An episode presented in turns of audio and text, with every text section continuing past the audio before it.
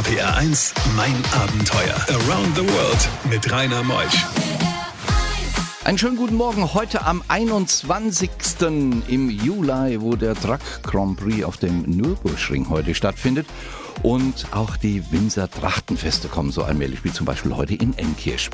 Tja, meine Lieben, ein neues Abenteuer. Und ich glaube, ich habe mir den Radfahrer Papst Deutschlands heute Morgen ins Studio geholt. Thomas Meixner hat über 220.000 Kilometer geradelt. Jahrelang ist er unterwegs und heute Morgen bei uns. Das Ganze bis 12. RPR 1, das Original. Hast du noch nie gehört? Nie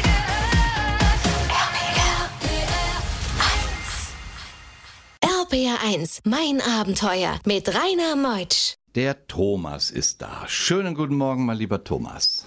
Guten Morgen. Thomas, wo kommst du her? Ich wohne in Jesnitz, südlich von Dessau und äh, nördlich von Leipzig sozusagen in Sachsen-Anhalt. Und irgendwann, als die Mauer 89 fiel, da dachtest du, ich bin dann mal weg? Naja, da wusste man gar nicht damals, wo man zuerst hinfahren sollte. Ich wurde arbeitslos 1991. Das war auch ganz gut so, da hast du Zeit gehabt. Da gab es die erste lange Reise äh, ums westliche Mittelmeer mit einem guten Radelpartner. Also wir sind nach Nordafrika und dann Spanien, Frankreich zurück und dann über Italien runter. Das waren 13 Länder und das war schon fast damals für mich eine Überdosis als ja, DDR-Bürger oder ehemaliger. Und dann gab es einen Job als Fahrradmechaniker, sechs Jahre Vollzeit bis 98 und dann äh, war die Idee schon lange im Kopf, äh, nach Sydney zu strampeln. Wir sparten zusammen damals mit dem gleichen Partner, mit dem ich die Afrika-Tour gemacht habe. Äh, fünf Jahre äh, sparten wir Geld auf für die Reise nach Sydney zu den Olympischen Spielen im Jahr 2000. Das war unser Ziel. In der Vorbereitungsphase hat sich also nicht ergeben, dass wir dann zusammen los sind. Und schließlich bin ich alleine los äh, am 1. Mai 98. War dir nicht langweilig geworden während der Tour? Na, das äh, ist ja ein bisschen was anderes als zu Hause, sagen wir mal. Äh, wenn man jeden Tag auf Arbeit geht und so ein bisschen seinen eingeschliffenen Rhythmus hat. Den hat man zwar auch, aber auf einer vollkommen anderen Art. Also man äh, steht früh auf und äh, vielleicht so um sieben, halb acht und um neun, halb um neun bin ich immer los oder fast immer. Dann hast du eben deinen Kurbelrhythmus so in der Hinsicht, aber du bist ja nicht an derselben Stelle, bewegst dich durch die Länder, verschiedene Kulturen, Landschaften und hast einen Haufen Sachen, um die du dich kümmern musst. Mhm. Wie alt bist du, Thomas? Äh, 53. Stellt euch mal vor, damals war er 24, als die Mauer fiel, heute 53 schon. Was dazwischen lag in den 29 Jahren, davon berichten wir bis 12. RPR 1, mein Abenteuer. Thomas Meixner ist heute Morgen hier, der Radpapst eigentlich, denn er hat mehrmals die Welt umrundet und auch die Panamerikaner. Er ist los, 98 und heute Morgen sitzt er bei uns. Die Route der ersten Weltumrundung, wie lange hat sie gedauert? Ich glaube um die drei Jahre, gell? Drei Jahre, sieben Monate und zwei Tage. Ja. Erzählt sie mal, versucht das mal in zwei Minuten zusammenfassen, diese Route, damit man sie, macht einfach mal zu Hause die Augen zu, bitte nicht während dem Autofahren jetzt, einfach mal gedanklich mitverfolgen. Also ich bin ja zu Hause los, ganz klassisch in Wolfen Nord und dann über Polen, Weißrussland nach Russland bis Novosibirsk, dann nach rechts abgebogen nach Süden, rein nach Kasachstan ein Stück und dann nach Westchina, Xinjiang und Tibet als ähm, große Provinzen, dann Nepal, Indien war ich lange, fast ein halbes Jahr, Bangladesch, wollte über Land nach ähm, Bangkok, also nach Thailand weiter, das ging nicht, Burma war damals zu.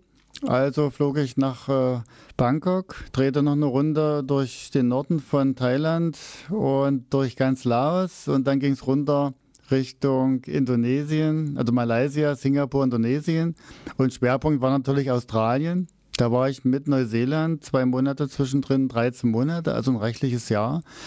Dann rüber mit dem Flieger nach Santiago de Chile, mehr oder weniger auf der Panamericana hoch zum nördlichen Polarkreis in Alaska und dann grob gesagt dann zu, äh, rüber in den Osten Kanadas und dann den letzten Schlenker äh, von Portugal, Spanien, Frankreich, Schweiz nach Deutschland äh, zurück. Boah, drei Jahre. Über drei Jahre. Wie viele Kilometer waren das? 98.951. Also wenn präzise, dann machen wir es auch richtig. Bei diesen Geschichten hält die Welt den Atem an. RPR 1, mein Abenteuer mit Rainer Meutsch. Das war ja eben eine, eine Weltumrundung um, äh, ja, hatten wir kurz vor halb elf, haben wir darüber berichtet, gerade Thomas Meixner ist hier, hat die Welt ja mehrmals umrundet und ähm, er hat eben die Länder zusammengefasst. Weißt du auch noch, wie viele Länder das waren von der ersten Welt? 35. Boah. Fünf, also es können 35 gewesen 35 sein. Länder. Warst du während dieser Reise auch mal in gefährliche Situationen gekommen?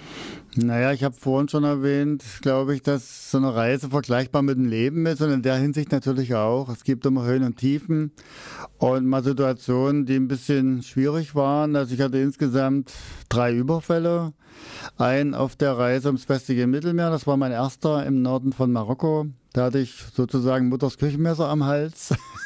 Die wollten Geld oder deine Fotoausrüstung? Alles. Wir sind so ein bisschen in Cheftown ähm, rumgeschlendert über so einen Platz, da war niemand. Und wir, ich war damals Anfänger mit 25, wir hatten ja keine Ahnung.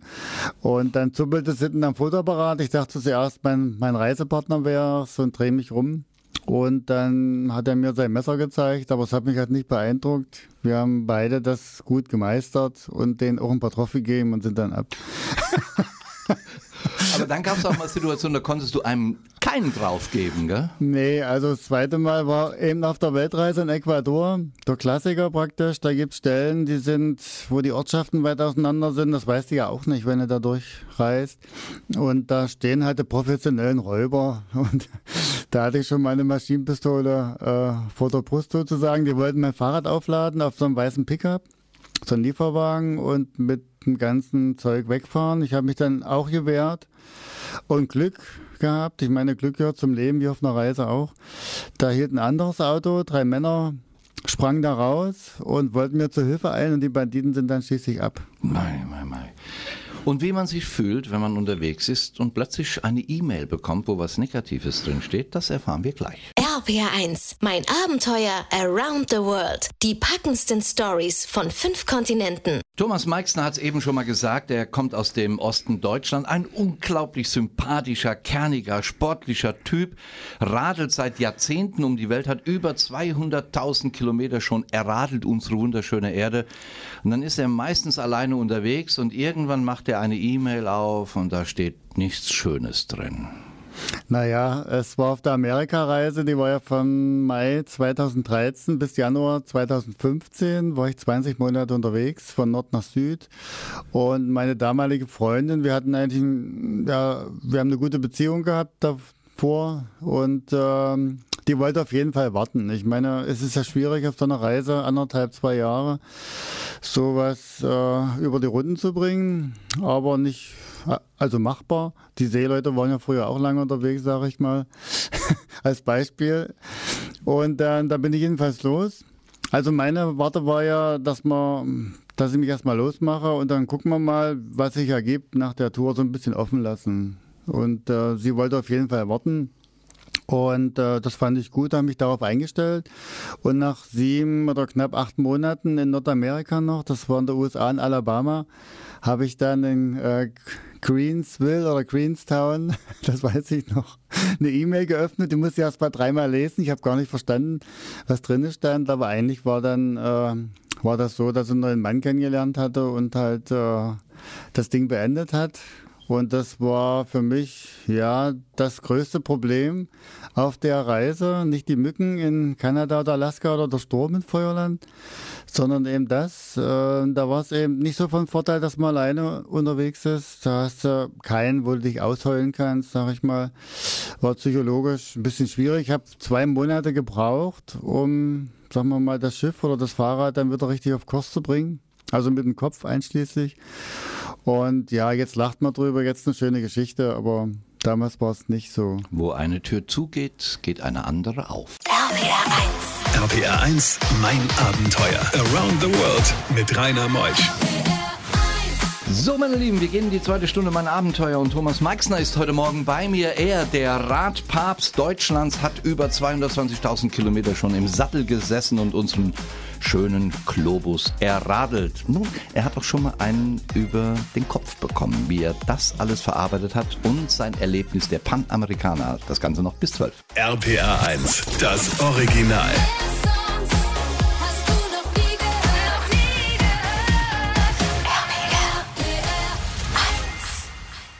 Bei diesen Geschichten hält die Welt den Atem an. RBR1, mein Abenteuer mit Rainer Meutsch. Thomas Meixner heute Morgen hier aus Sachsen oder Sachsen-Anhalt? Sachsen-Anhalt. Sachsen-Anhalt.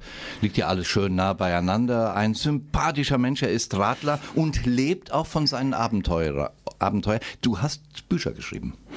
Ja, ich habe ein paar Taschenbücher geschrieben. Das erste ist in einem kleinen Verlag veröffentlicht über die Weltreise und dann habe ich mit den Jahren auch einen größeren gefunden, den Mitteldeutschen Verlag Halle. Und da sind drei Bücher erschienen. Äh, Afrika, dann äh, Amerika mit dem Fahrrad und Abenteuer Seidenstraße. Das war das letzte, ist jetzt erst im März raus. Und äh, das verkaufe ich also während meinen Vorträgen oder halt auch im Buchhandel. thomasmeixner.de kann man auch mal reingehen. Genau. Da gibt das Ganze nämlich auch. Und dann kam nach den Weltumrundungen kam auch die Panamerikaner. Die hast du gestartet im südlichen Teil äh, Südamerikas, gell? Also ich muss ein bisschen korrigieren. Während meiner Weltumrundung habe ich die Panamerikaner, also nicht so, sagen wir mal, eins zu eins abgefahren. Die ist ja auch nicht so definiert zu 100 Prozent. Aber da bewegt man sich praktisch im Westen äh, von Süden nach Norden oder Norden nach Süden. Bei mir war es von Chile nach Alaska. Und auf der Amerikareise habe ich äh, das ein bisschen kombiniert, also ein bisschen anders gemacht. Ich bin also über die Karibik, also Kuba war Schwerpunkt und dann über Venezuela durchs Amazonasbecken und dann erst äh, rüber zum Atlantik nach zur Insel Florianopolis als Orientierung in Brasilien. Und dann runter auf der Route Adress nach Feuerland. Und dann eben wieder auf der Route Aqualenta, also auf der Straße Nummer 40 nach Norden. Die gehört ja dann zur Panamerikaner schon. Also da war es nicht ganz so viel Panamerikaner, eher auf der Weltreise. Kennst du eigentlich jede Abzweigung von jedem Weg hier auf der Welt? Du nennst genau, ganz präzise die Abzweigungen hier. Naja, ich meine, A, fährt man mit dem Fahrrad, da prägen sich die Sachen sowieso besser ein, als wenn ich mit, mit dem Auto fahren würde. Und dann durch die Vorträge und Bücher, äh, da erarbeitet man sich das im Nachhinein auch noch ein bisschen.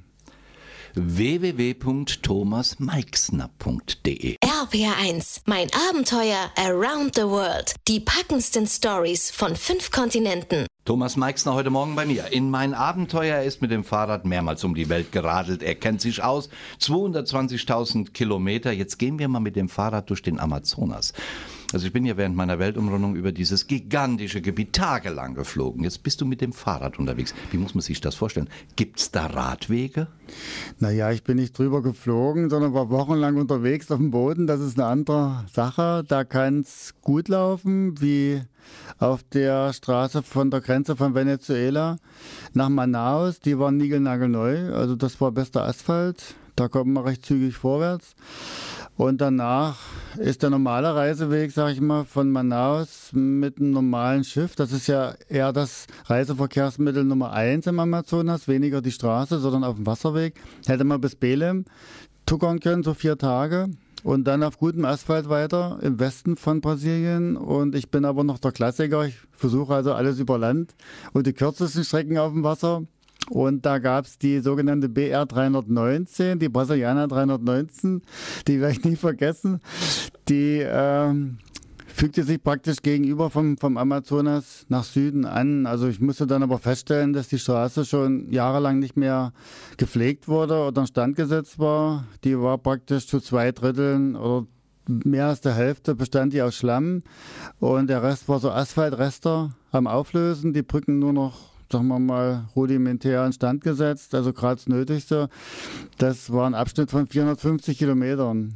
Und das war, jetzt im Nachhinein lache ich auch drüber, aber das wäre nichts für, für einen Anfänger gewesen. Also was sich da im Kopf alles abspielt, das möchte ich lieber nicht beschreiben. Ja, war, und dann die Indianer, denn vor Jahren haben sie noch mit Pfeil und Bogen geschossen. Naja, wenn man es im Kontext der Geschichte sieht oder als aus der Position äh, von der Ethnologie waren die ja zuerst da, das ist eigentlich ihr Territorium und wir sind da eingedrungen. Also ich bin ja da auch mehr oder weniger als Durchreisender. Mittlerweile ist das nicht mehr ganz so. Aber da wird man von vielen indigenen äh, Leuten als Fremdkörper oder als hoch als Eindringling wahrgenommen. Und das zu Recht. Ich meine, wenn man die Geschichte sieht, anderes Thema, aber RPR 1, mein Abenteuer mit Rainer Meutsch. Thomas Meixner, der Mann, der Vorträge hält, Bücher schreibt und unglaublich sympathisch ist. Er kann wunderbar erzählen von seinen Geschichten, nimmt andere Menschen mit.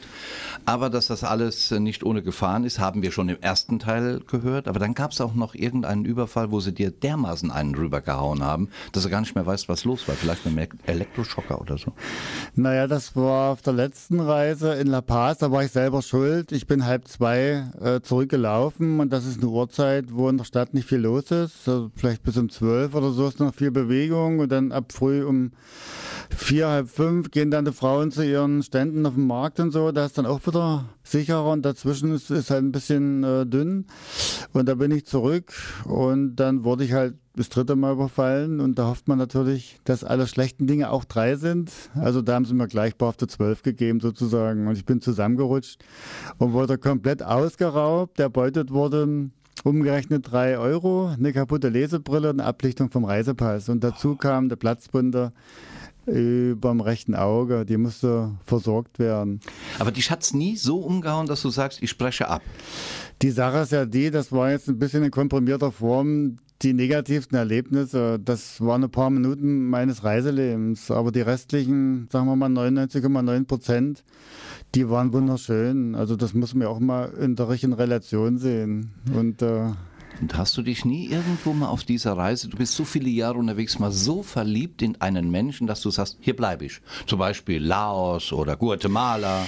Also ich bin von Haus aus sehr zielstrebig und auch konsequent mit mir selber. Vielleicht ein bisschen zu hart, sagt meine Mutter manchmal. Und äh, wenn ich mir was vorgenommen habe, man muss auch so sehen, du sparst auf die Reise. Die Weltreise war ja nicht der einzige. Wie gesagt, ich habe danach auch viel Sachen gemacht. Da investierst du auch einen Haufen. Also nicht nur an Geld, sondern auch Zeit, Vorbereitung. Und äh, da gibst du A nicht so schnell auf, wo wir gerade beim Thema Überfall oder so waren. Oder wenn man halt mal ein bisschen schwierige Situationen hatte habe ich das immer noch so im Unterbewusstsein oder im Hinterkopf, was du alles da investiert hast hast und die Chance äh, kommt wahrscheinlich nicht nochmal, jetzt komplett äh, durch Amerika zu reiten. Da gibt's nicht so schnell auf. RBR1, mein Abenteuer. Du gibst nicht so schnell auf. Das waren eben die letzten Worte von Thomas im letzten Talk, den wir vor etwa acht Minuten hatten. Thomas, du gibst wirklich nicht auf. Du hast so viel erlebt. Du hast ARD-Interviews bei den Olympischen Spielen gegeben. Du hast Tausende von Menschen erlebt. Was bringt letztlich dir das Reisen? Und was kannst du jungen Leuten mitgeben? Du bist ja als knapp über 20-Jähriger los, als die Mauer fiel. Was würdest du so nachhaltig sagen? Naja, sag mal, wenn man jetzt unterwegs ist, kann man sich ein eigenes Bild von der Erde machen, von den Ländern, von Menschen, eins zu eins, ungefiltert. Und äh, ansonsten würde es man halt nur von Medien oder vom Hörensagen mitkriegen, was draußen los ist. Und das ist manchmal nicht unbedingt das Bild, was du dann selbst hast. Also ich war in 115 Ländern und äh, habe sehr viel Kontakt mit Menschen gehabt. Das ist logischerweise so, wenn du mit dem Rad unterwegs bist. Auch hier in Deutschland ist das so, wirst du überall angesprochen. Das ist das Schöne am Radfahren. Und äh, du würdest es wieder tun.